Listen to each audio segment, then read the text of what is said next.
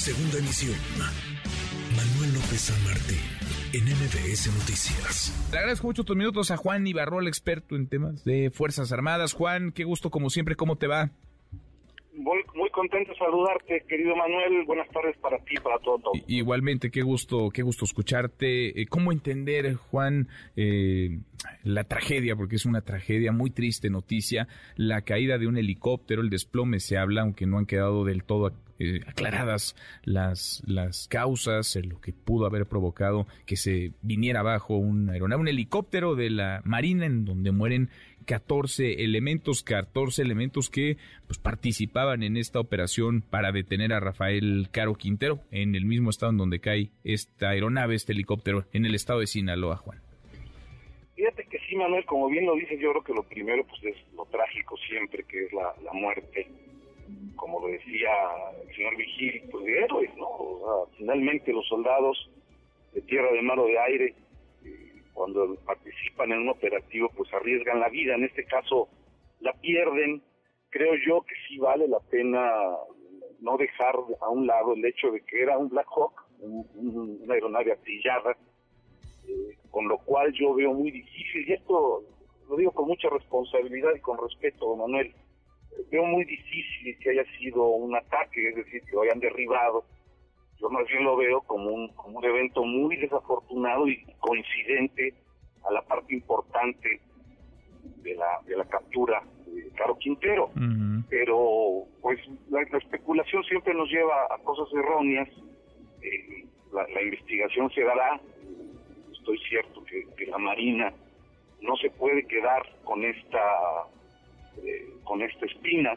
¿Y, y por qué, Manuel? Porque creo muy importante que la, el hecho de haber capturado a un hombre como Caro Quintero, que salda una deuda histórica con, con la DEA, ni siquiera con el gobierno de Estados Unidos, pero sí con la DEA. Eh, yo creo que esta es la parte muy rescatable de qué es lo que lo que debe de hacer eh, nuestras fuerzas armadas, de que también se le envía un mensaje a todos los delincuentes, Manuel, en el sentido de decirles, pues pasará el tiempo, pero los vamos a agarrar, los vamos a encontrar, y, otra cosa apuntar, eh, como bien lo decía el señor Vigil, pues la peor relación que existe de la DEA con México, creo que desde que nació esta agencia allá en Estados Unidos, por tanto creo que todo el mérito pues sí tiene que ser para la Marina, Manuel. Sin duda, sin duda la Marina que no de ahora, Juan, lo hemos platicado en otras ocasiones y lo sabemos, lo tenemos de cierto, la Marina que es una institución, vaya, ejemplar en muchos frentes y en el combate a la delincuencia ha realizado varias capturas y varias operaciones muy, muy complejas, casi todas, o te diría todas, con, con enorme éxito. Ahora, ¿cómo queda la institución después de esto? Porque habíamos visto, digamos, a lo largo de este sexenio, eh, pues eh, que no eran detenciones de altísimo perfil las que se daban entre los integrantes de la delincuencia organizada. Y ahora cae un hombre al que se le busca desde hace mucho tiempo, cae por una operación encabezada por la Marina, me imagino hubo mucha inteligencia detrás. Em, e, esto puede de alguna manera significar para las Fuerzas Armadas en su conjunto, para la Marina, pero también para el ejército mexicano, un, un cambio de señal, un cambio de ruta, un cambio de rumbo para decir, bueno, vamos a ir también por los criminales, vamos a ir también por los que generan violencia en el país, por los que lastiman a la, a la sociedad. Definitivamente, Manuel, creo que este, este discurso de abrazos no balazos es eso, es un discurso, no es una estrategia. Una, una estrategia de seguridad no puede estar planteada en la pasividad, no puede estar planteada en, la omisión. Eh, las Fuerzas Armadas, la Guardia Nacional lo están demostrando, es decir, hay actos, hay acciones, hay hechos, hay operativos todos los días. La, semana pasada, por ejemplo, el ejército desmantela 71 colaboratorios justo allá en Sinaloa. Y esto en función, Manuel, de, mandar también un mensaje a Estados Unidos, porque justamente estos laboratorios son los que producen el fentanilo, eh, problema ya de salud pública para Estados Unidos. Eh, y ahí están nuestros soldados, insisto, nuestros guardias nacionales trabajando, haciendo lo que tienen que hacer, Evidentemente, en el momento en que haya necesidad de hacer uso de la fuerza, lo harán, finalmente es el privilegio del Estado, pero definitivamente no es, que, no es que choque con lo que dice el presidente, no. Es lo que los mexicanos necesitamos, Manuel, necesitamos tener esa seguridad y esa tranquilidad de que sabemos que las Fuerzas Armadas, la Guardia Nacional, muchas instituciones de policía, ahí están defendiéndonos y, qué mejor eh, signo de esto con la detención de Carlos. Porque a veces les lastima mucho, se les agrede mucho, eh, se les estigmatiza incluso, Juan, desde, pues desde la opinión publicada, desde los medios de comunicación y con ligereza incluso desde, desde la oposición cuando hacen una tarea, una labor eh, fundamental. Digamos, a todos nos convendría cuidar de estas instituciones. Sí, la pregunta que hemos planteado aquí en este espacio que tan amablemente me brindas es, pues, ¿qué tipo de Fuerzas Armadas queremos? Qué, tipo de policías queremos los mexicanos. Necesitamos eh, seguir exigiendo que haya procuración de justicia, que haya persecución del delito. ya no puede este país vivir así, Manuel, que creo que es un punto a destacar. Es decir, un, un carpintero que ya más bien una leyenda completamente, pero un hombre que seguía siendo peligroso, líder del cártel de Caborca.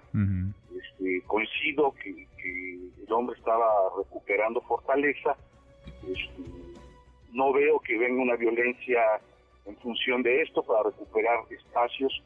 No, más bien creo que aquí la, los grupos criminales pues deben de tomar nota de que ahí está el Estado mexicano eh, con esta fortaleza que son los soldados, los marinos, los guardias nacionales y pues que se cuiden, Manuel, porque van por ellos, ¿no? Pues sí. Pues sí, Juan, por último, sobre la caída de este helicóptero en el que mueren 14 elementos de la Marina, eh, la, la Marina, digamos, eh, está acostumbrada en estos casos, déjame plantearlo así, a realizar su propia indagatoria, su propia investigación, queda en manos de la Fiscalía General de la República. Eh, es decir, ¿habrá una investigación dentro de la, de la Marina Armada de México o nos tendremos que esperar a que sea pues una institución civil la que la que indague y la que aclare qué, qué fue lo que ocurrió, si se desplomó, si hubo alguna falla mecánica, si falló la pericia de quien iba eh, maniobrando, si, si tiraron esta, esta aeronave, este helicóptero.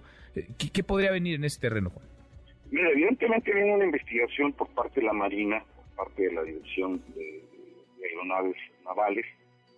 Viene también una investigación por parte de la Secretaría de Comunicaciones y Transportes. Finalmente fue un accidente aéreo pero también viene la investigación que hace eh, Blackhawk como marca para poder descifrar lo que la caja negra, los, datos que arroje la caja negra, y ahí con eso es donde vamos a saber este, pues, cuáles fueron las causas de este desplome. Eh, no quisiera, insisto, llevarlo al terreno de la especulación, pero era una aeronave artillada, eh, ametralladoras calibre 762 a bordo, difícilmente pueden derribar un helicóptero de esas características. Un, helicóptero muy grande, un helicóptero, eh, digamos que está eh, hecho para precisamente sobrevolar en escenarios, en territorios muy, muy adversos. Juan, qué gusto escucharte como siempre, gracias. Igual, Manuel, un abrazo para ti, para todo tu auditorio. Gracias, muy buenas tardes, otro para ti. Noticias.